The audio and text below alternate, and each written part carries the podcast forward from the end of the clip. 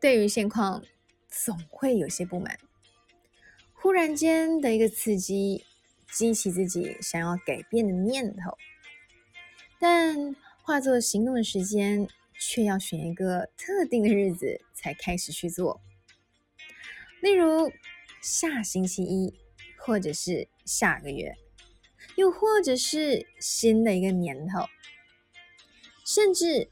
还会想要到一个全新的环境，以为这样就可以重新塑造一个想要的自己。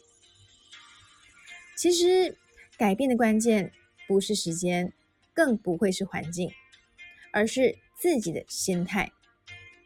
设定一个有点距离的日期，是为了让自己的心情上有点缓冲，是还想在这短暂的时间里。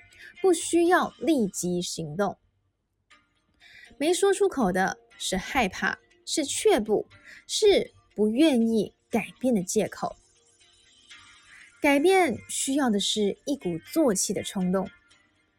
有些小改变不需要太多的准备，试着想到的当下就立马行动，改变成功的几率就会提高很多。有些大改变。的确需要时间考虑，但别让考虑变成了拖延。可以把它简化成不同阶段的行动，一步一步开始去做。